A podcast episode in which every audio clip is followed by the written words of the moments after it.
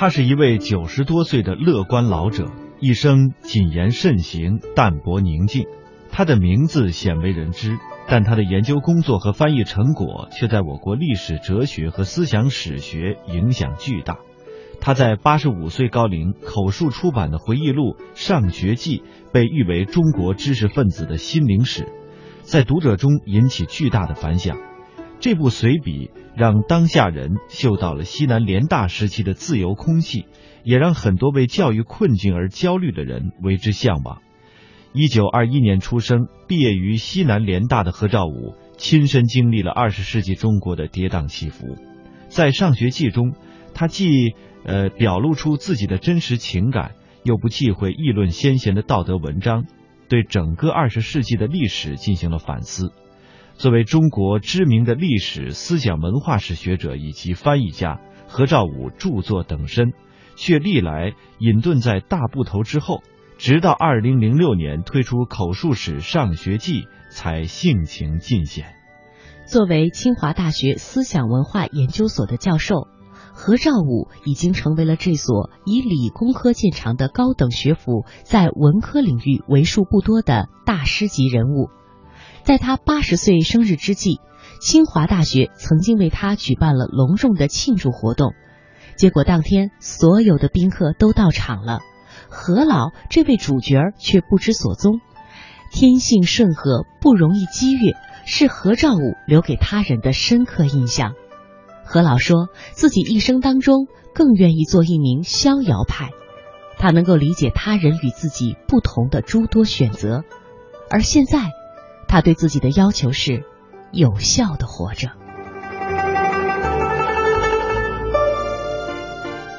这东西啊，你要真正有特殊贡献的可以，你又没有特殊贡献，你有什么办这个做什么？不是不呃，怎么说？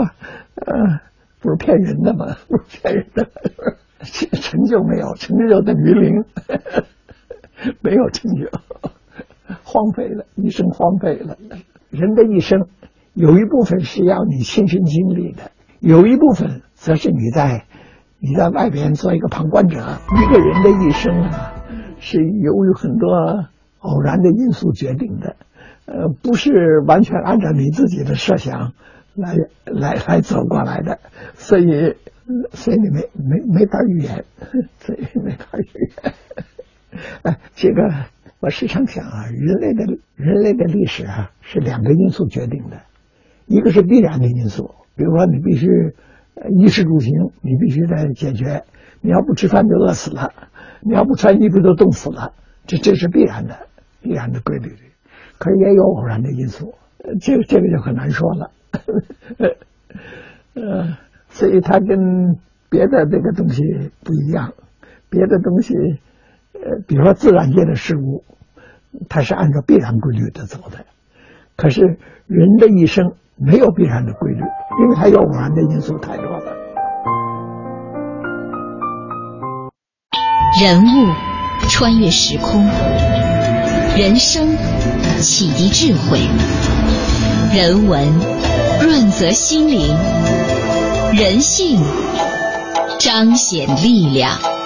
香港之声。中华人物，为你细数那些被历史记住的名字。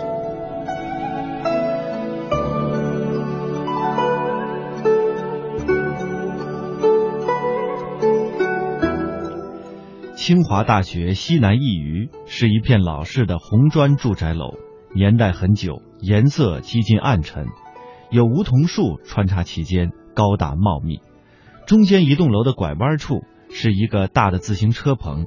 多年以前，时年八十多岁的何兆武还经常骑着自行车来往。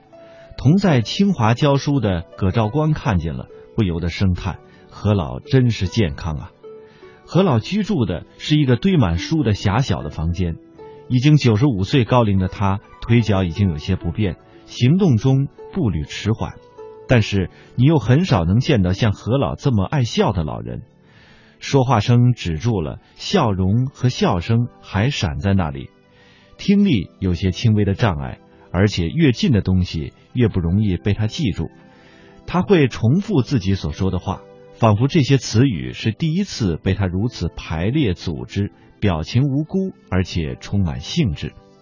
每个早晨醒来，何老都会颤颤巍巍地推窗、拉窗帘、换空气，在屋子里练练自己所编的活动操，然后热上面包片，涂上芝士，张罗早饭。保姆跑过来帮忙，却被他推开。偶尔出门遛弯、上下楼梯，他也是如此，都坚持自己来。去校医院看病，排很长的队，有年轻人礼让，让他插个队或者坐在椅子上等，他都拒绝了。他愿意和所有的人一样，就等着。他说：“又不是不能站了。”这或许是他保持尊严的方式之一吧。人物穿越时空，人生启迪智慧，人文润泽心灵，人性彰显力量。香港之声，中华人物，为你细数。那些被历史记住的名字。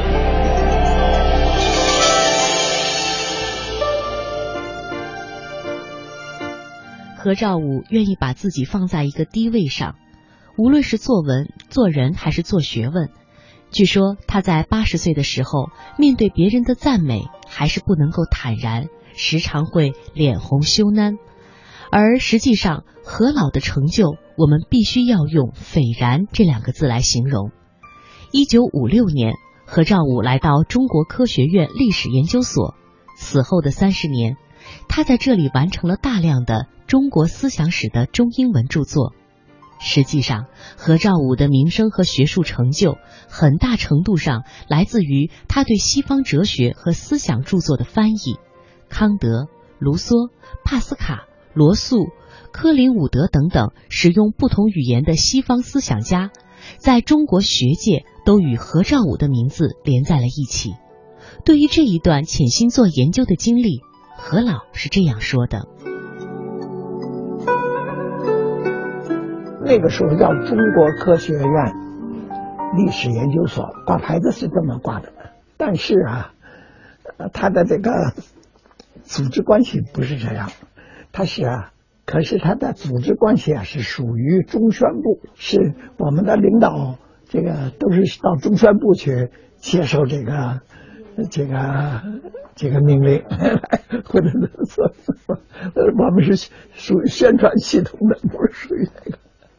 一直到这个才改了，改是中国社会科学院了，就就不属于中国科学院了。那个时候是属于中国科学院。你挂在中宣部，你就是你的性质就是个宣传机构，不是一个研究机构。这个有一个本质的不同。研究机构啊，你的结论是研究的结果；如果是宣传机构啊，你的结论是研究的这个前提。比如说，这个苏联是不是修正主义？那么这个你可以研究，苏联是是修正主义，或者你可以研究苏联不是是修正主义社会主义。这你研究后有结果，可是如果你要住中宣部的话，那下个命令，就是就倒过来了。你先有结论的都是他是敌人，好，那我们就就就就打他啊，他是朋友，我们就打他。那你不干这个，你干什么呢？就只好躲在自己的家里，躲自己家里干什么呢？当然，现状我也不也没有资格去研究，所以所以这就只好。呃，只好躲在躲在那个里面，躲到古典里面去。所以我后来搞的都是古典的，不是不是现代的。哎，你知道那时候我们有个这个规定，马克思主义以后的就都是内部发行，出书就都内部不公开卖。马克思主义以前的作为古典著作可以公开发行，比如说亚当·斯密的原父，或者《国富论》，亚当·斯密比马克思还早，那么。作为这个古典的著作，可以，呃，亚当斯密的著作可以可以发行，可以公开卖。可是，比如说凯因斯的，那么它就是现代的了，那么就不能够公开发行，就是内部内部发行。解放以后一直都这样，现在现在好一些，一般的都可以了。可是太什么也不行，太过过分也不行。这这些个都都都算是古典的。罗罗素是当代的。可其余的都是古典。当时觉得太空虚了，所以有时间嘛，还是干点干点。我觉得是正经事，不是不是。你看，我有一个这个呃熟的同学，从一进大学起，他就不不不正经念书，他就都是交女朋友啊，是不是？可是他对这个最感兴趣，就是是专门去去找这个女同学、找女朋友什么？那过一生，我觉得也不算是浪费，因为人生本来是很丰富的，并不是说非得你你做出学问来的才算是有价值。你那个也是一个价值嘛？我觉得这个有价值，我是吧？溯华夏五千年，英才辈出，激扬文字，书写风流，跌宕声韵，记录千秋，征战沙场，气吞山河。这里是香港之声，中华人物。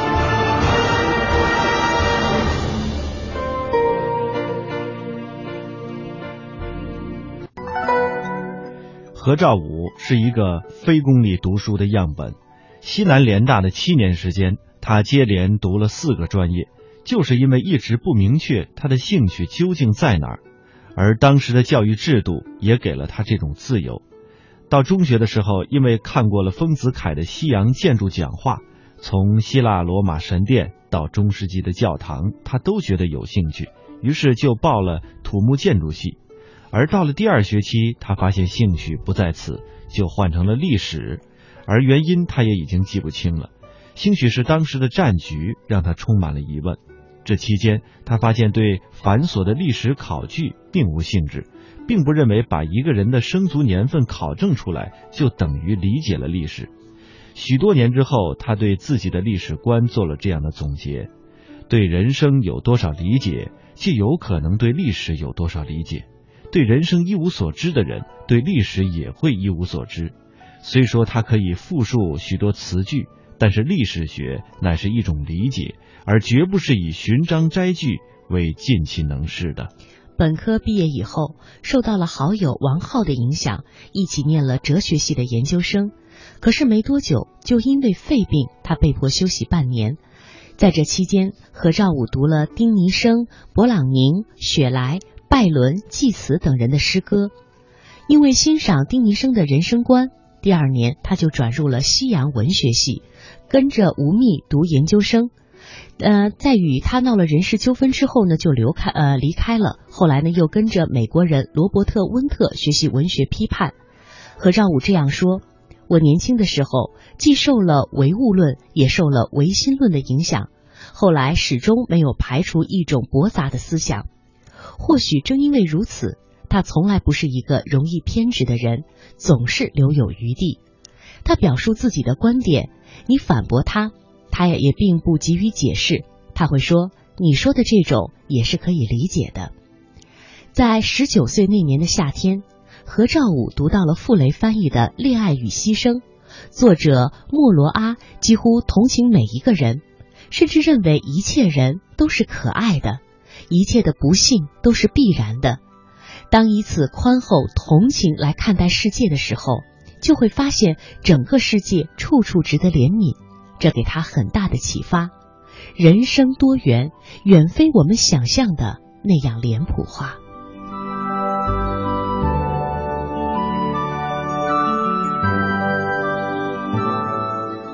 人物穿越时空，人生启迪智慧，人文润泽心灵，人性彰显力量。香港之声，中华人物，为你细数那些被历史记住的名字。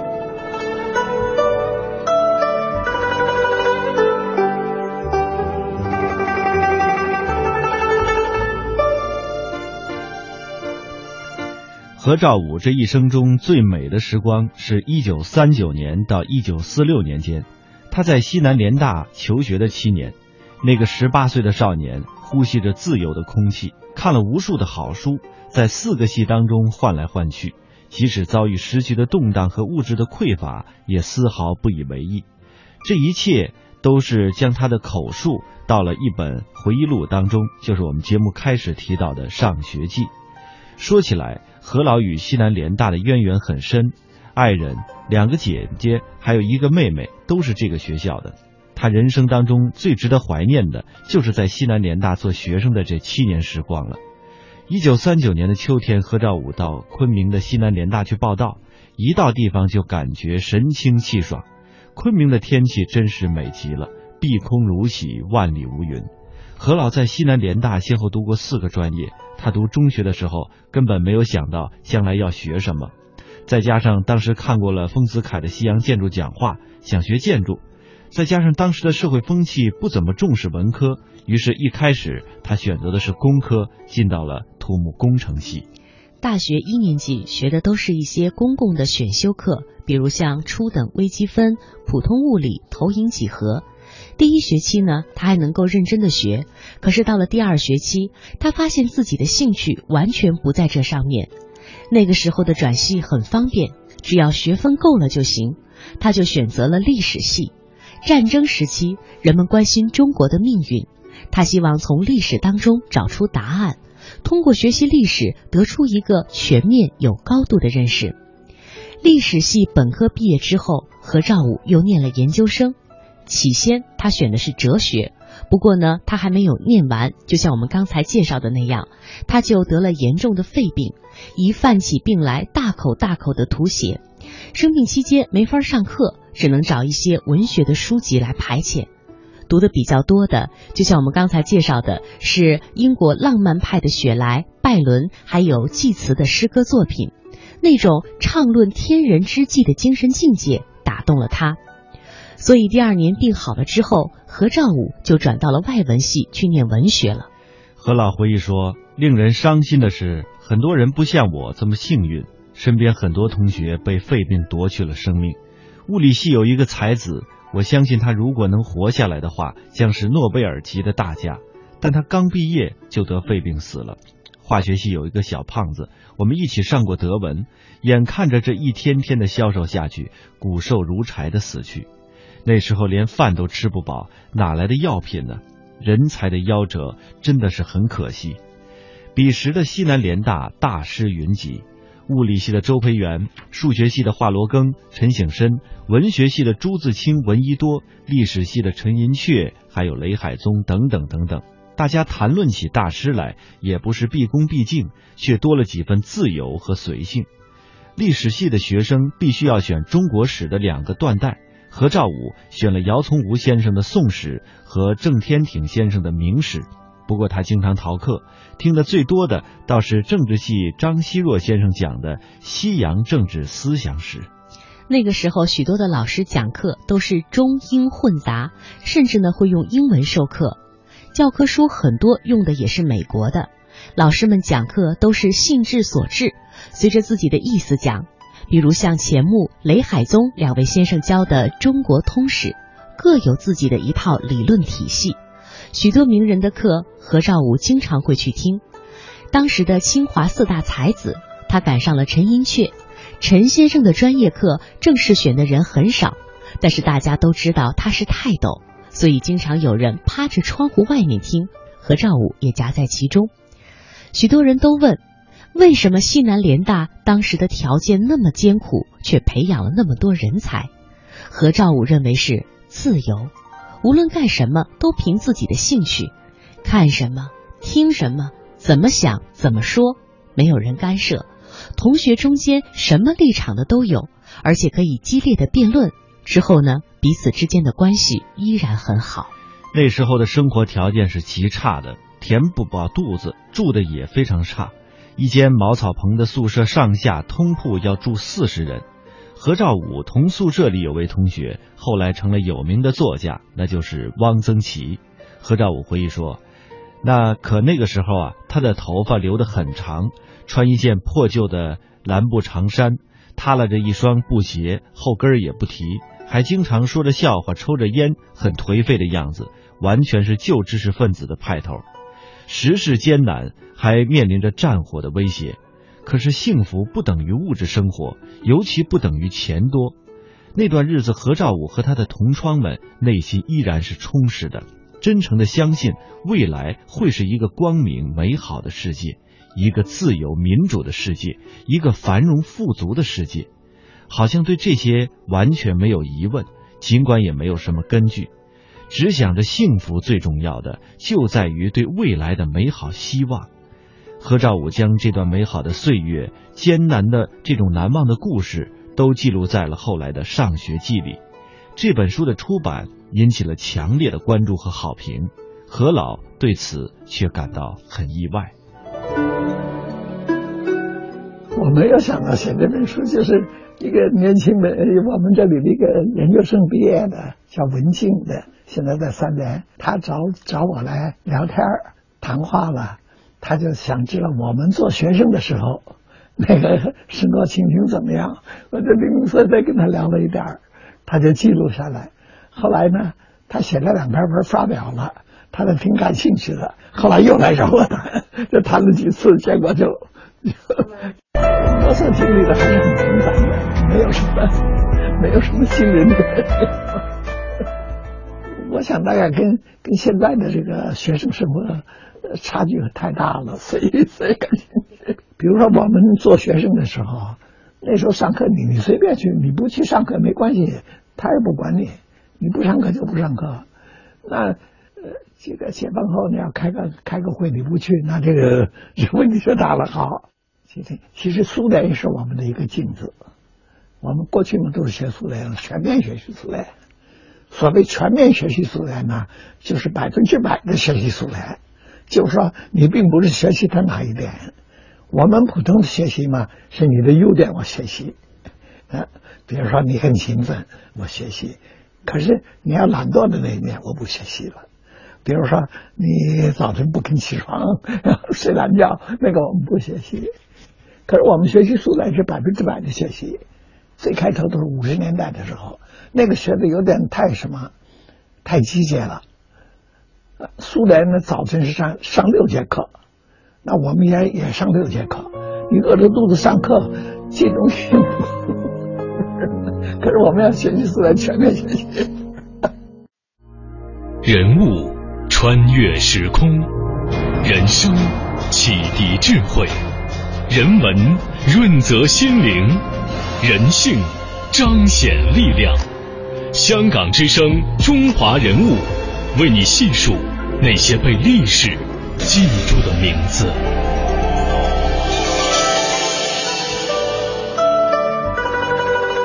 何兆武说：“读书不是为了拿文凭，读书本身就是目的。它好比一次精神上的漫游，在别人看来，游山玩水跑了一天，什么价值都没有；但对我来说，过程本身就是最大的价值。”那是不能用功利的标准来衡量的。我一生没有做出任何成绩，可是我总觉得人各有志，自得其乐就是我内心最大的满足。何兆武说：“到了他这个年龄，已经没有精力再去做一些事情了。上学季还有许多遗憾，也没有精力去修正。读者们期待的上班季，也肯定是遥遥无期。”这位平和、淡定、乐观、沉静的老者，直到今天还走在人生的边上。他从来没有想过要成为焦点被关注，也极少因言获罪被推上风口浪尖。回望过去，那些在他人生边上做出的成就，虽有遗憾，但已然可以照亮一位有责任的中国知识分子的良心。中华人物被历史记住的名字。今天我们带大家走进的是著名的历史学家、思想学家何兆武先生。明天节目我们再会。明天再会。